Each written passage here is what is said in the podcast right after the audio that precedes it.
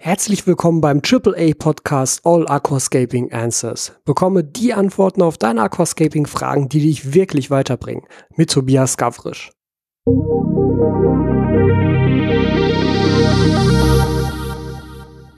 So, herzlich willkommen, ihr Lieben, zu Folge 52 vom All Aquascaping Answers Podcast. Und das bedeutet, die Folgen kommen ja wöchentlich raus, dass das jetzt hier das einjährige Jubiläum ist richtig geil. Ich bin ehrlich gesagt auch ein bisschen selber stolz auf mich selbst, weil ich am Anfang dieses Projekts zwar schon den Plan hatte, das natürlich kontinuierlich durchzuziehen für euch und auch für mich, aber man weiß halt nie so richtig, wo das so hinführt und wie lange man das dann macht und ob man die passenden Themen dafür hat und ob das natürlich auch von euch angenommen wird. Aber alles war der Fall und deshalb freue ich mich sehr, dass wir jetzt hier schon an diesem einjährigen Jubiläum angekommen seid und dass so viele von euch mich dahin begleitet haben. Es wird übrigens so sein, dass ich bald auf diesem Kanal dann auch die Monetarisierung aktivieren kann. Aktuell befindet sich das in der ähm, ja, Prüfphase von YouTube. Man braucht ja mittlerweile Grundvoraussetzungen dafür. Das sind 1000 Abonnenten und 4000 Stunden Watchtime, damit man einen Kanal monetarisieren kann. Das habe ich jetzt hier erreicht. Also natürlich auch erstmal ein großes Dankeschön dafür an all diejenigen, die diesen Podcast hier auf YouTube schauen und hören. Ich möchte kurz ganz offen darüber mit euch reden, denn Monetarisierung ist natürlich ein Punkt gewesen für diesen Podcast für mich, weil ich ihn über andere Podcast-Plattformen nicht monetarisieren kann. Und ich muss natürlich auch ganz ehrlich sagen, dass ich wirtschaftliche Interessen auch verfolge, denn das ist mein Hauptjob hier. Also die Tätigkeit auf YouTube, die Tätigkeit als Video Creator, als Marke Aqua Owner ist mein ja, mein Job. Ich mache nichts anderes und ich muss davon natürlich leben können. Und deshalb gibt es auch immer so diesen kleinen Punkt hinten im Kopf, der sagt, ja, wenn du jetzt ein neues Projekt anfängst, dann schau aber, dass du da halt auch irgendwann irgendwie Geld rausziehen kannst, denn ansonsten zahlt sich das halt nicht aus. Ansonsten ähm, ja, trägt sich dieses Projekt nicht. Und wie gesagt, das ist jetzt also hier auf YouTube theoretisch möglich, dass ich bald diese Podcast-Folgen monetarisieren kann. Und das bedeutet, ich werde halt wie auf allen anderen YouTube-Videos auch hier Werbung schalten und zwar vor und nach der entsprechenden Folge. Ich werde bei diesen Podcast-Folgen keine Midroll-Anzeigen schalten, also keine Anzeigen, die ähm, während der Folge dann irgendwie auftauchen, weil das finde ich hierbei ungeeigneter als bei meinen normalen Videos. Vielleicht ist das auch eine etwas, ja, falsche Denkweise meinerseits. Das mag ich jetzt gar nicht irgendwie groß bewerten oder beurteilen. Aber ich habe einfach das Gefühl, dass so eine Podcast-Folge am Stück eher zusammengehört als so ein Video, wo man vielleicht ab und zu eine kleine Werbepause machen kann. Ich weiß nicht, seht ihr das auch so? Könnt ihr mir vielleicht gerne mal in die Kommentare schreiben. Auf jeden Fall ist, wie gesagt, der Plan, wenn ich hier monetarisieren kann, dann werde ich vor und nach dem Video Werbeanzeigen schalten. Und ich würde euch bitten, wenn euch dieser Podcast hier gefällt, lasst die einfach durchlaufen. Ja, ihr müsst damit natürlich nichts machen, lasst sie einfach durchlaufen. Da habe ich dann tatsächlich was von, indem ich YouTube da sozusagen dann für die Werbung bezahle. Das wäre total super. Und ansonsten natürlich ganz generell, wenn ihr mich unterstützen möchtet, ihr findet unter allen meinen Podcasts in der Videobeschreibung beziehungsweise in der Podcast-Beschreibung, je nachdem, wo du diesen Podcast hier hörst, meine Affiliate-Links. Nutzt die gerne für deinen Einkauf. Dadurch ändert sich an deinem Einkauf gar nichts, aber du kannst mich dadurch noch weiter unterstützen. Und ich habe auch noch so ein paar andere Links ergänzt, beispielsweise zu meinem T-Shirt-Shop, zu dem Merchandising-Shop. Also alle Möglichkeiten Projekten ähm, sind mir da sehr gelegen, weil, wie gesagt, das sind alles Projekte, die sich finanzieren können müssen. Ansonsten kann ich das halt schwer machen, wenn ich halt auch davon leben muss. Aber wie gesagt, wir sind jetzt hier schon bei einem Jahr. Und die Frage war so ein bisschen, was mache ich zu dieser einjährigen Folge? Ich hatte ja auch schon im Community-Tab eine kleine Umfrage gemacht. Waren alles nette Ideen, aber auch nicht so richtig das, was ich gerne machen wollen würde. Und dann hat mich tatsächlich ein Zufall dazu bewogen, hier jetzt etwas ganz konkret, ähm, ja, eigenes zu machen, wo ich mich sehr drauf freue. Ich ich werde zu dem Thema auch noch ein Video machen tatsächlich, weil ich finde das so gut. Ich möchte das auch noch mal in Videoform machen. Aber ihr, die jetzt hier den Podcast hört, habt also die erste Chance, das äh, live zu erleben. Und zwar wurde mir ein Buch zugespielt. Jetzt sagen wir erstmal, ja, okay, ein Buch, äh, so what, ne? Also ein Buch über Aquaristik. Aber es ist halt nicht ein aktuelles Buch über Aquaristik, sondern ein sehr altes. Ich halte das mal in die Kamera für alle diejenigen, die den Podcast hier auf YouTube schauen. Ihr seht auch schon, da sind einige Lesezeichen drin, weil das ist echt eine Goldgrube. Das Buch ist nämlich 1984 erschienen. Das ist jetzt also 36 Jahre alt das ist schon ein ordentliches Alter für so ein Buch. Man sieht das auch an den Seiten, die sind ziemlich vergilbt mittlerweile schon, was das echt eigentlich nur sympathischer macht. Und Ich werde jetzt einfach mit euch hier so eine Art kleinen Reaction-Podcast machen. Ich werde mir nämlich ein paar, paar Stellen, ein paar ähm, Absätze aus diesem Buch hier raussuchen. Wie gesagt, ich habe schon einige markiert und die mal mit euch durchgehen, weil es ist echt spannend, was zu der Zeit 1984 an Aquaristik ja gelehrt wurde, wie man da rangegangen ist. Übrigens auch, hm, wie gesagt, das ist jetzt leider nur für die, die es sehen können, die Schriftart hier vorne drauf. Mega geile Schriftart, ja. Also die könnte auch aus jedem 70er, 80er Jahre Science-Fiction-Film stammen. Richtig, richtig cool. Wir schauen jetzt einfach mal rein. Also das ist die ähm, vierte Auflage vom Das aktuelle Nachschlagewerk der Aqu Aquaristik. 992 Seiten, ja, das ist schon ein ordentlicher Brecher von Riel und Bench, von den beiden Autoren, aus dem Verlag Mergus. Und wie gesagt, erschienen 1984, erstes Taschenbuch, ISBN-Nummer steht noch drin. Copyright ist von 1982, da ist dann offensichtlich die Erstausgabe erschienen von diesem Buch. Generell bespricht das Buch alles, was Aquaristik angeht. Also es geht erstmal darum, wie wird ein Aquarium eingerichtet, worauf sollte man achten. Auch tatsächlich ziemlich detailliert und wie ich finde, sehr stark biologisch-chemisch geprägt. Also ich würde sagen, wenn man sich sowas kauft und überhaupt gar keinen Plan von Aquaristik hat, ist man damit so ein bisschen überfordert, weil die hier echt anfangen, mit chemischen Formeln um sich zu werfen und das nicht zu knapp. Ich finde das gar nicht schlecht, aber ich glaube, das ist kein besonders gutes Einsteigerwerk. Ich weiß aber auch gar nicht, ob es das sein soll. Ich meine, steht drauf, das aktuelle Nachschlagewerk der Aquaristik. Also das ist vielleicht gar nicht so sehr an, an Einsteiger gerichtet. Also es gibt einfach ein paar nette Sachen hier, ähm, die man mittlerweile einfach anders machen würde oder die aber auch vielleicht gar nicht so dumm sind im Nachhinein. Und ich will einmal mit euch anfangen mit dem Kapitel, welches Aquarium ist das Richtige? Und da mit dem ersten Unterkapitel die Größe. Also, die Größe richtet sich nach dem Platzverhältnis in der Wohnung und natürlich auch nach dem zur Verfügung stehenden Budget. Ein einfaches Aquarium von 60 cm Länge kostet mit aller Technik zurzeit um ca. 200 D-Mark. Und darüber ein 120 cm Becken sicher um die 1000 D-Mark. Besonders die Ausmaße des Beckens sind wichtig. Übrigens wird hier die ganze Zeit von Becken gesprochen, ja, weil ja viele sich immer darüber aufregen, dass ich Becken und nicht Aquarium sage. Auch hier drin, auch 1984, steht überall Becken und zwar mit Doppel-K geschrieben. Besonders die Ausmaße des Beckens sind wichtig. Ein Raum von unter 20 Quadratmeter Fläche stattet man mit einem Becken unter 120 Zentimetern Länge aus und einen Raum von unter 10 Quadratmetern Fläche am sinnvollsten mit einem Aquarium unter 80 Zentimetern Länge. In großen Räumen über 20 Quadratmeter Fläche ist es beliebt, zum Beispiel eine Sitzecke durch ein Aquarium oder ein freistehendes Anbauregal, in dem sich das Aquarium befindet, von dem übrigen Teil des Raumes zu trennen. Das Aquarium ist also von zwei Seiten einsehbar. Solche Aquarien ohne eine Rückwand sind schwieriger zu gestalten als Becken, die mit einer Rückscheibe an einer Wand stehen. Ich finde es einfach super spannend, dass hier die Wahl der Aquariengröße von der Raumgröße abhängig gemacht wird, in der das Aquarium steht. Das ist ehrlich, das ist ein Gedanke, der ist mir noch niemals gekommen, weil ich natürlich schon eher der Meinung bin, dass man sagen sollte, ey, äh, wenn, wenn ich mir hier ein 2-Meter-Aquarium reinstellen will, dann stelle ich mir hier ein 2-Meter-Aquarium rein, dann wird sich schon der Platz dafür finden. Ich finde es halt sehr, sehr interessant und auch ein bisschen lustig, dass man hier sich so an diesen Quadratmeterzahlen der Wohnung aufhängt, um danach die Entscheidung zu bemessen, wie groß das Aquarium sein sollte. Auch die Preise sind natürlich ganz interessant. Ne? Also 60 Zentimeter mit aller Technik, 200 Mark, also 100 Euro. Das ganz, ganz grob und fies gerechnet. Ne? 120 Zentimeter um 1000 Euro, also äh, um 1000 Mark, also 500 Euro.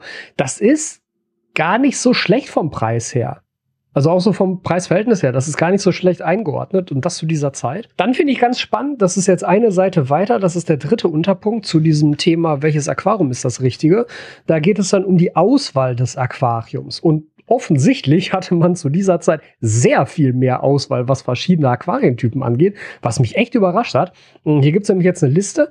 Äh, folgende Beckentypen sind im Handel erhältlich. Ganzglas-Aquarium, Ganzglas-Aquarium mit Kunststoffrahmen, Plexiglas-Aquarium, eloxiertes Aluminiumrahmenbecken, Eisenrahmenbecken mit Kunststoffisolierung, verchromtes Eisenrahmenbecken, Ethanitbecken mit Frontscheibe, Vollglas-Aquarium und Aquarienmöbel. Ich weiß nicht genau, warum die Möbel damit in dieser Liste stehen. Erste Frage, die ich mir stelle, wo genau ist der Unterschied zwischen Ganzglas-Aquarium und Vollglas-Aquarium? Das sind zwei verschiedene Typen, die explizit unterschiedlich aufgeführt sind.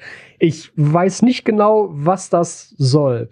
Aber spannend finde ich dann vor allem auch eloxiertes Aluminiumrahmenbecken. Das stelle ich mir sehr schick vor. Überlegt mal jetzt so ein geiles Weißglasbecken mit so einem sauberen Aluminiumrahmen drumherum. Das sieht doch mega geil aus. Warum gibt es das nicht mehr? Oder Eisenrahmenbecken. Ja gut, ja, weiß nicht, aber verchromtes Eisenrahmenbecken. Richtig geil. Also das finde ich als Idee schon mal ziemlich, ziemlich cool.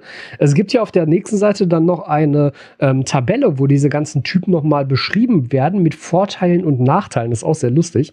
Mm, die gehen wir nämlich auch mal durch. Also, Ganzglas-Aquarium. Wo ich aber noch nicht weiß, warum das nicht das Vollglas-Aquarium ist, egal. Vorteile, modern aussehend und überall passend. Nachteile, schwer im Gewicht und Kanten stoßen leicht ab. Tipp, nur ein Aquarium mit Herstellergarantie kaufen. Beim Ganzglas-Aquarium mit Kunststoffrahmen steht als Vorteile, idealer Beckentyp, wenn der Kunststoffrahmen hält und am Glas verbleibt, was nicht sehr vertrauenswürdig klingt, ja. Ähm, Nachteil, billige Becken fallen manchmal schnell auseinander. Das, also, ne, das ist ein wörtliches Zitat, das steht hier so drin, was ich sehr lustig finde.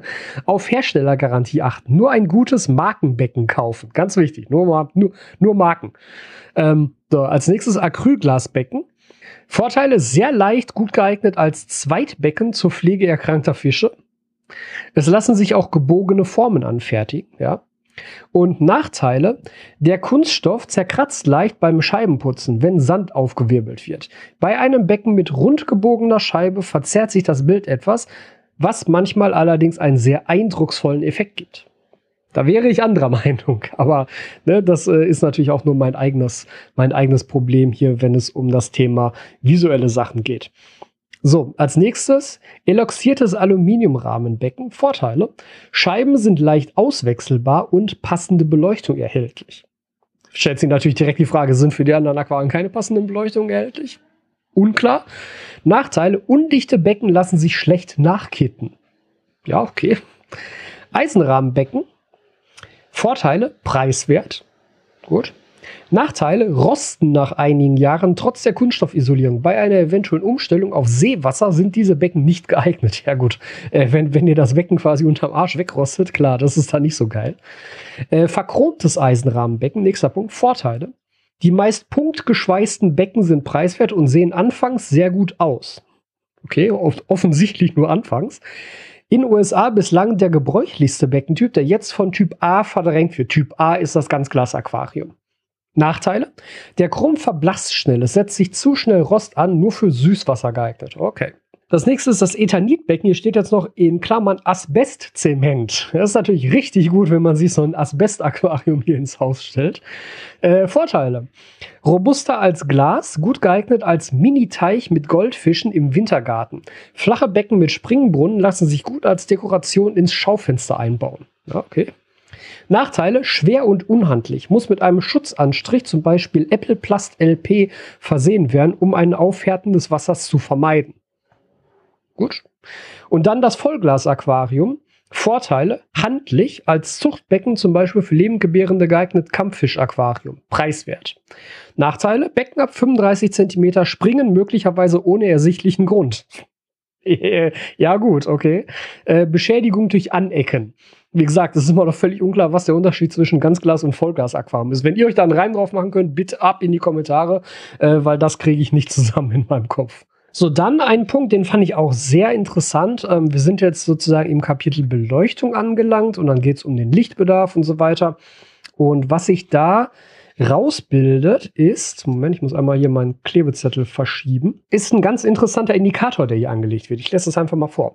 Noch ein Wort zum Lichtbedarf. Je höher der Nitratgehalt in Klammern Verschmutzungsgrad im Wasser ist, desto höher wird der Lichtbedarf einer Pflanze. Es kann also sein, dass in einem Becken eine bestimmte Pflanze bei wenig Licht wächst, in Klammern Nitrat unter 10 Milligramm, und in einem anderen Becken bei viel Licht nicht. Ein Düngen der Pflanze würde sie auch im letzteren Fall nicht besser wachsen lassen Das Nitrat muss heraus durch einen Wasserwechsel.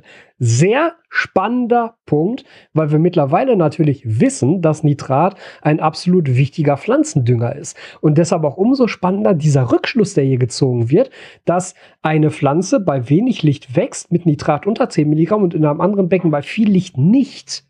Was natürlich Quatsch ist, weil hier die ganze Zeit gesagt wird, das Nitrat müsse dann heraus. Logisch, dass sie dann nicht wächst. Denn dann greift das Liebigsche Minimumgesetz und wenn Nitrat nicht mehr da ist, werden auch alle anderen Nährstoffe nicht aufgenommen und die Pflanze kann nicht wachsen. Völlig wurscht, wie viel Licht da drüber ist.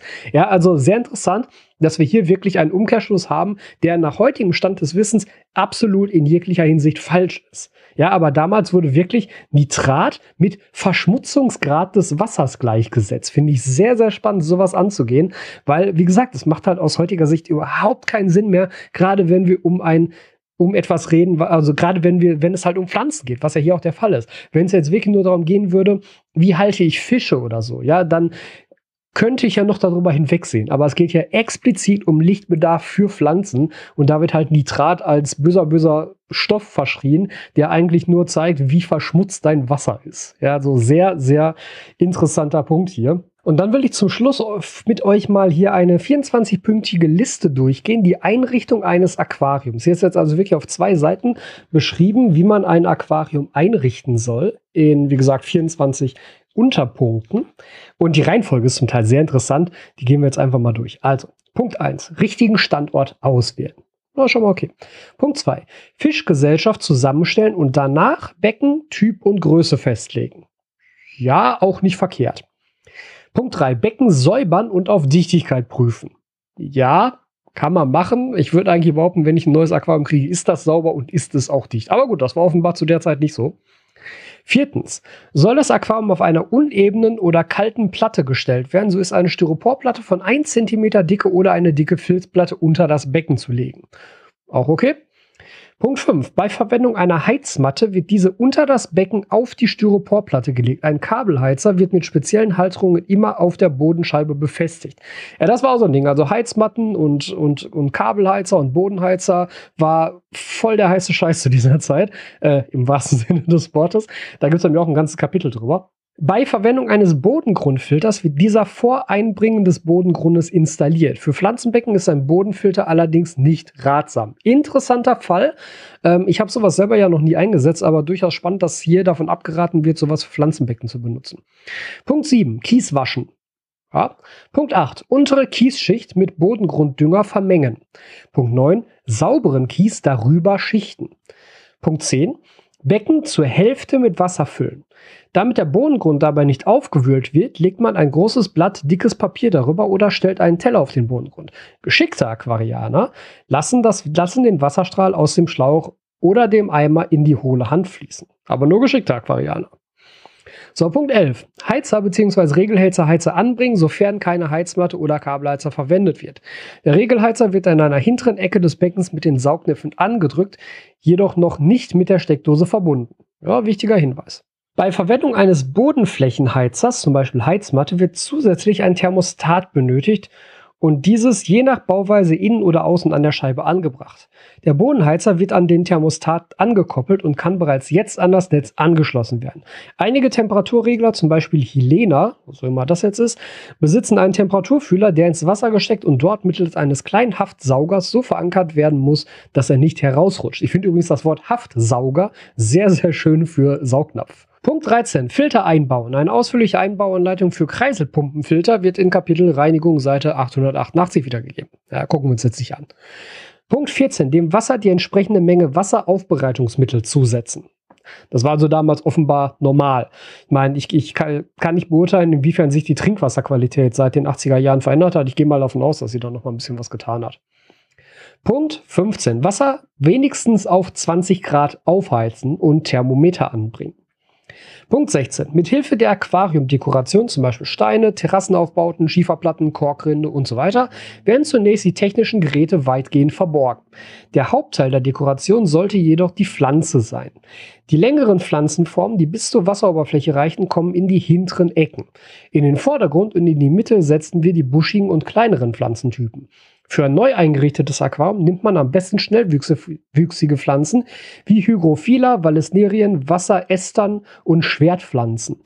Es ist ganz interessant, dass in dem Buch hier die ganze Zeit zwischen den lateinischen und botanischen Namen und den populären Namen gewechselt wird. Manche Pflanzen werden auch nur mit populären Namen bezeichnet, manche nur mit den lateinischen Namen. Das ist nicht so ganz klar, warum.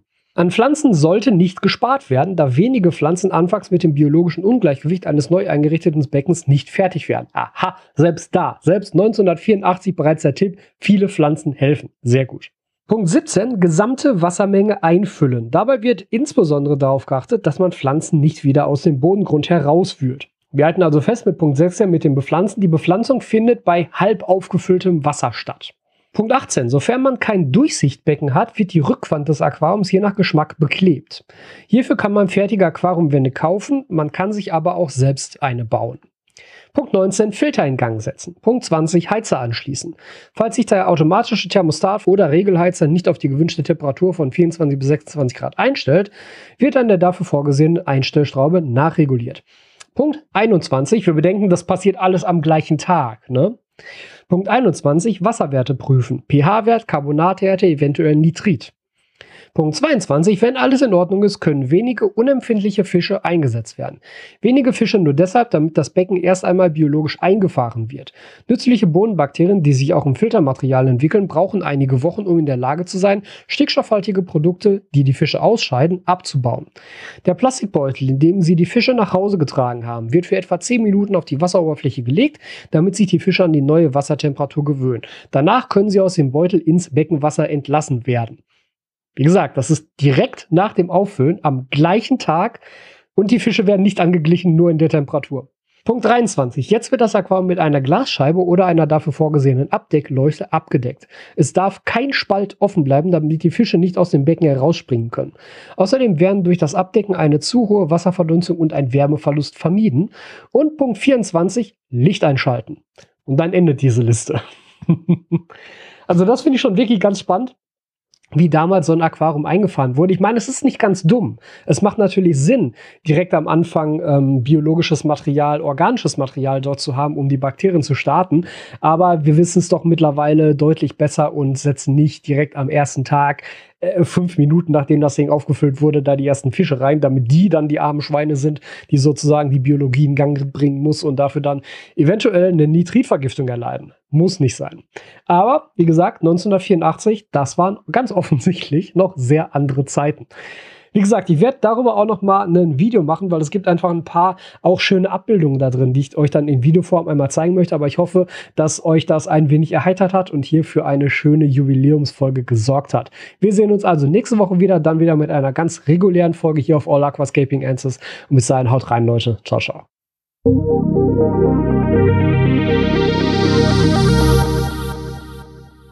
Wenn du keine Folge des AAA Podcasts mehr verpassen willst, dann abonniere diesen Podcast auf iTunes oder im Podcatcher deiner Wahl. Außerdem kannst du unter aquaowner.eu deine Fragen zu diesem Podcast einsenden, wenn du möchtest, dass sie von mir hier beantwortet werden. Wenn dir der Podcast gefallen hat, teile ihn mit deinen Freunden und bewerte ihn auf iTunes. Das würde mich sehr freuen und mir sehr weiterhelfen. Ich freue mich darauf, dich in der nächsten Folge wieder hier begrüßen zu dürfen.